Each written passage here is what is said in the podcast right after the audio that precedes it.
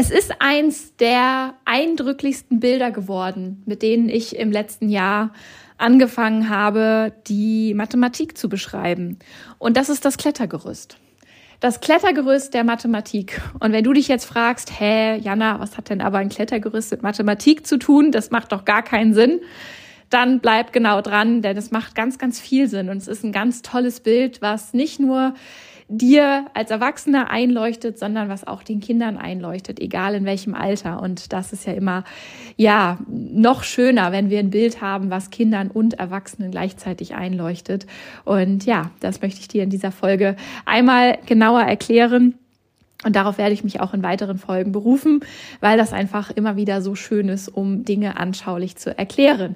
In diesem Sinne, wir starten. Ganz viel Spaß! Mathe, das wohl powervollste und gefährlichste Fach, wenn es ums Thema Mindset geht, um Glaubenssätze und um Selbstbewusstsein. Mathe, das Fach, was, wenn es gescheit vermittelt wird, deinem Kind so viel fürs Leben mitgibt und heute wie später den Alltag erleichtert. Mathe, das Fach, was am meisten polarisiert. Hi, ich bin Jana, die Matheflüsterin, und in diesem Podcast erfährst du, wie viel Power in Mathe und Logik steckt, wie du dein Kind vor den negativen Glaubenssätzen beschützen und ihm eine gefestigte Grundlage ermöglichen kannst. Gemeinsam machen wir dein Kind Mathe stark. Schön, dass du hier bist und jetzt ganz viel Spaß mit zwischen Mathe, Logik und Mindset. Das Klettergerüst der Mathematik wir stellen uns erstmal einen Spielplatz vor, beziehungsweise stell du dir mal den Spielplatz vor, wo du mit deinem Kind am häufigsten warst, als es noch kleiner war. Und wie jeder Spielplatz auch, gab es da wahrscheinlich etwas für Kleinkinder und etwas für ein bisschen größere Kinder. Und ihr habt natürlich erstmal mit dem Kleinkindbereich angefangen, wo dein Kind so die ersten Kletterversuche gemacht hat, wo es zum ersten Mal mit deiner Hilfe hochgeklettert ist, später dann alleine und du nur noch dahinter standest. Und irgendwann konntest du ganz entspannt auf der Bank sitzen bleiben, weil du wusstest, bei den kleineren Klettergerüsten kann dein Kind das jetzt. Und dann steht da natürlich aber auch auf den meisten Spielplätzen und auf eurem bestimmt auch auch ein großes Klettergerüst, wo dein Kind am Anfang vielleicht noch guckt und andere Kinder beobachtet oder es vielleicht wirklich mal mit kompletter Hilfe da auch schon mal so ein bisschen reinklettert und nur so unten mal guckt.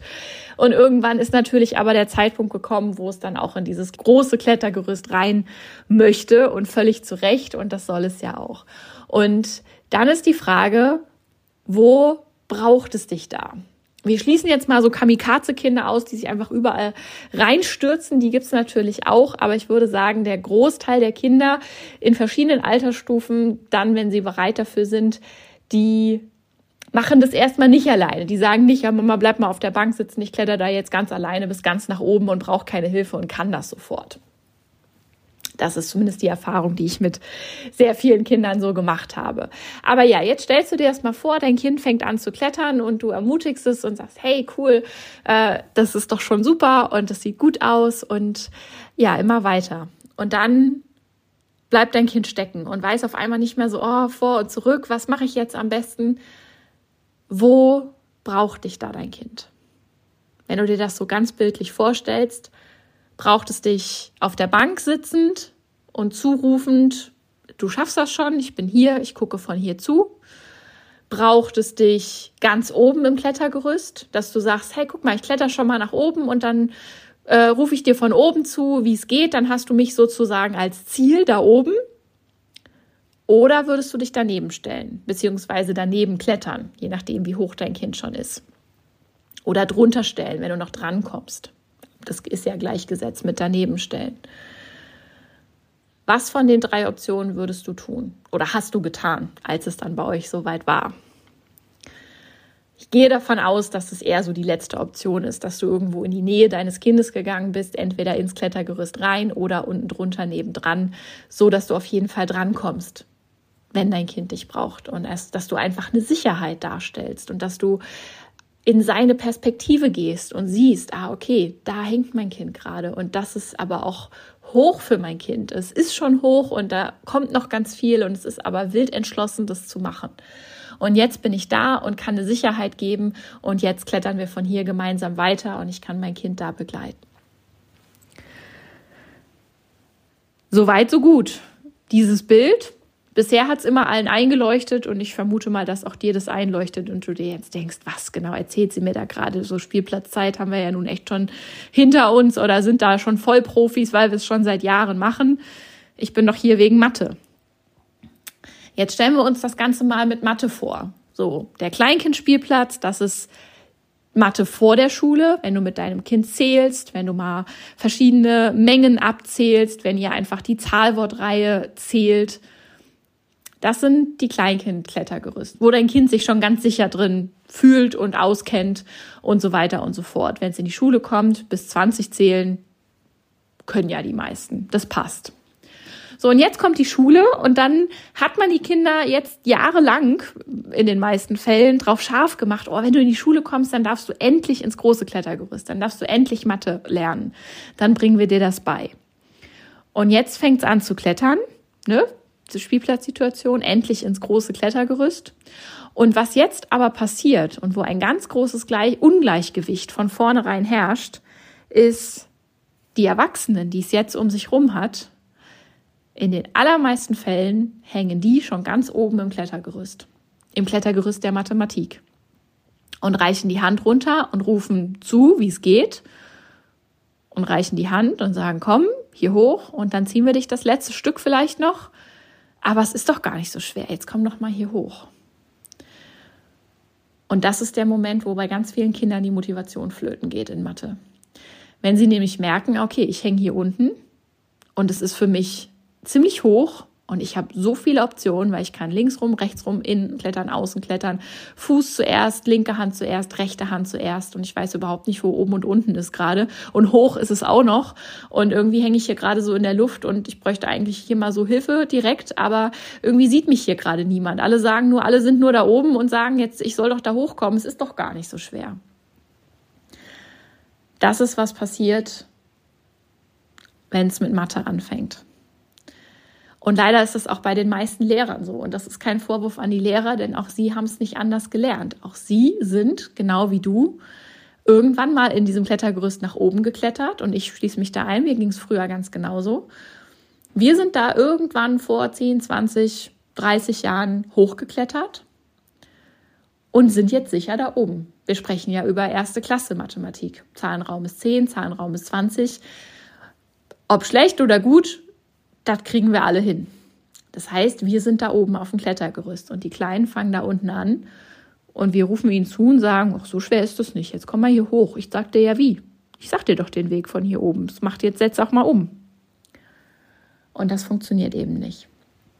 Und was die Kinder brauchen, und das ist das, was sich Mathe-Didaktik nennt in der Fachsprache und das, was man eigentlich studieren sollte, wenn man auf jeden Fall mal Lehrer wird und Mathelehrer wird, das ist der Weg runter zu den Kindern.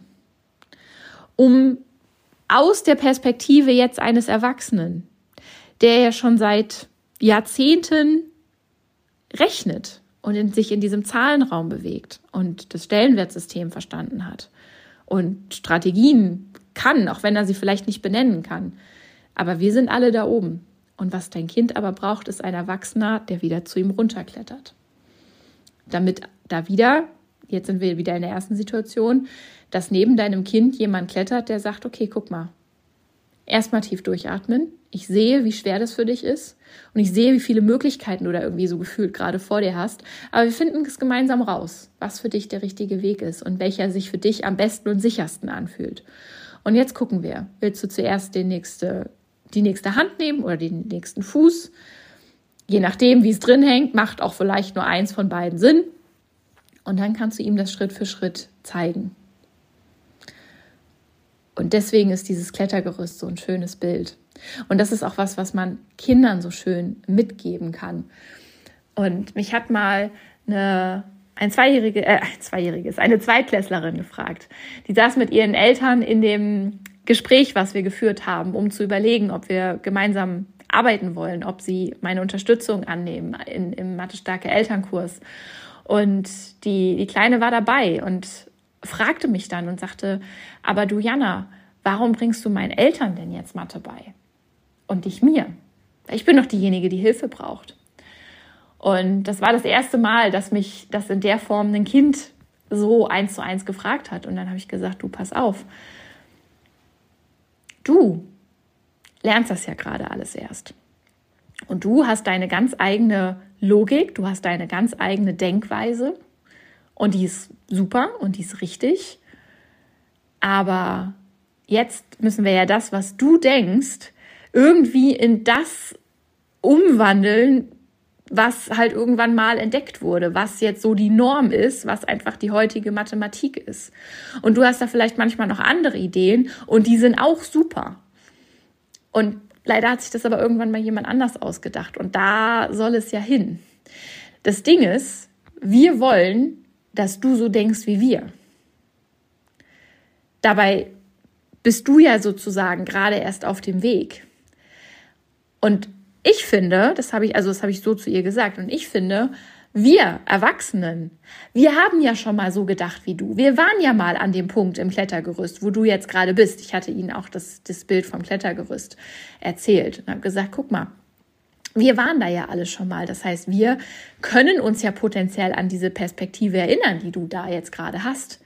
Das heißt, ich finde, es ist unsere Aufgabe als Erwachsene, dass wir lernen, so zu denken wie du um dich dann an die Hand zu nehmen und um das sozusagen überzuführen in das, was es jetzt nun mal ist heute, weil sich das mal irgendwann jemand so ausgedacht oder festgelegt hat.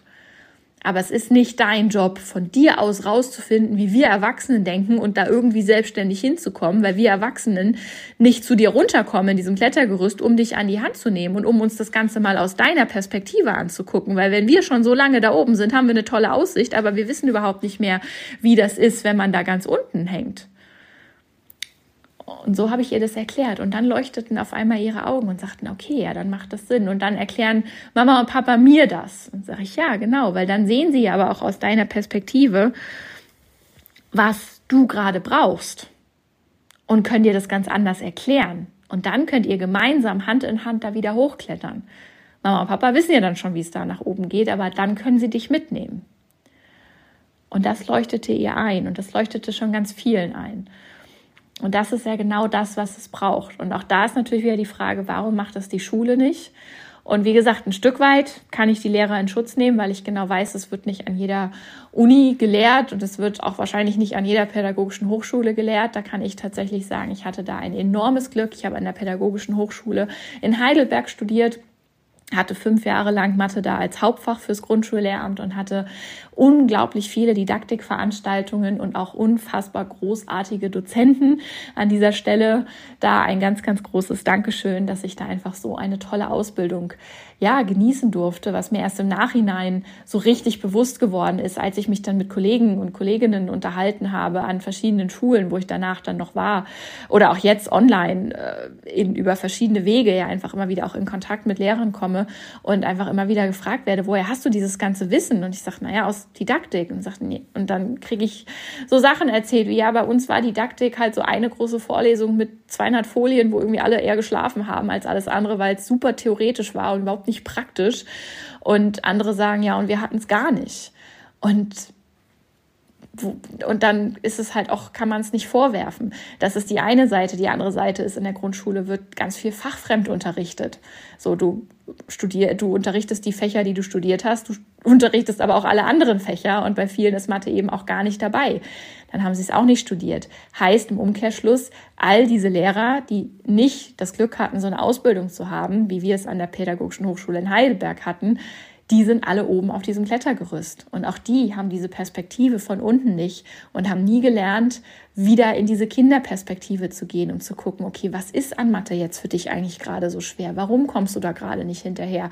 Warum hängst du da gerade? Und wo bist du gerade, sodass ich dich da abholen kann? Und ja, und das ist aber das, was ich jedem Kind wünsche und was jedes Kind verdient hat, dass es da diese Sicherheit bekommt und dann eben auch diese Chance, dass geguckt wird, okay, für dich ist vielleicht der Weg links rum und dann innen am besten oder rechts rum und dann außen und nicht der Weg, den ich dir jetzt gerade eintrichtere und einprügele.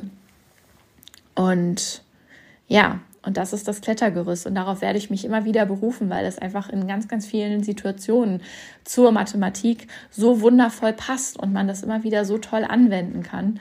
Und das ist aber auch was, was du deinem Kind sagen kannst. Und wenn ihr da bisher eine Diskrepanz hattet und auch einfach Stress bei den Hausaufgaben, weil du es zum fünften Mal erklärst und dein Kind es aber immer noch nicht versteht und da natürlich auch dann irgendwann so eine Geduldsfrage ins Spiel kommt, zu Recht, und du aber dann vielleicht auch einfach sagen kannst, du pass auf, ich glaube, ich bin einfach noch ganz oben auf dem Klettergerüst, ich müsste mal irgendwie zu dir runterkommen. Und das ist ja dann auch was, was für ein Kind was Tolles ist, wenn du das so zugibst, sage ich jetzt mal, als Erwachsener und sagst, okay, es liegt gerade nicht an dir. Es liegt gerade einfach daran, ich erkläre das mit der Aussicht von da ganz oben. Die hast du aber noch gar nicht. Und du brauchst gerade eine ganz andere Erklärung. Und zum Thema Kopfrechnen lade ich dich herzlich ein, dir diese Erklärung abzuholen denn da habe ich ja mein Seminar, das hast du vielleicht schon mal irgendwo gesehen und ansonsten sage ich es dir jetzt.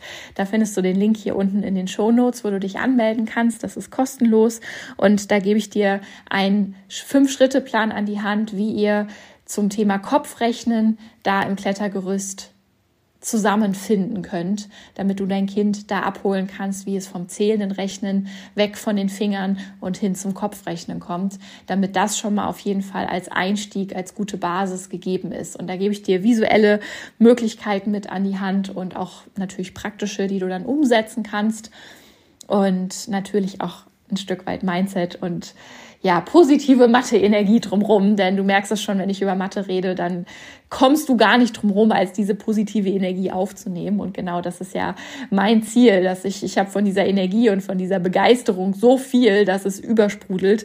Und je mehr ich damit anstecke, desto besser. Deswegen auch da an dieser Stelle herzliche Einladung. Und das Klettergerüst, wie gesagt, wird dir noch ein paar Mal begegnen. Aber jetzt hast du da so ein grobes Bild, warum es vielleicht auch bei euch manchmal nicht passt. Und wenn ich dir damit ja weiterhelfen konnte und dir auch einfach so schon mal so ein bisschen eine Idee geben konnte, woran das da manchmal hängt, dann freut mich das riesig. Und wenn dir noch jemand einfällt, wo du sagst, ah, da sind die Mathehausaufgaben auch immer schwierig zwischen Mama und Kind oder Papa und Kind, dann freue ich mich riesig, wenn du diese Folge weiterleitest, um auch der Familie da ein Stück weit weiterzuhelfen und ihnen auch dieses Bild zu vermitteln, was es da gibt. Und ja, dann freue ich mich auf dich im Seminar, wenn ich dir zum Kopfrechnen dann alles mit an die Hand geben kann und sage bis hierhin vielen, vielen Dank. Alles Liebe, deine Jana.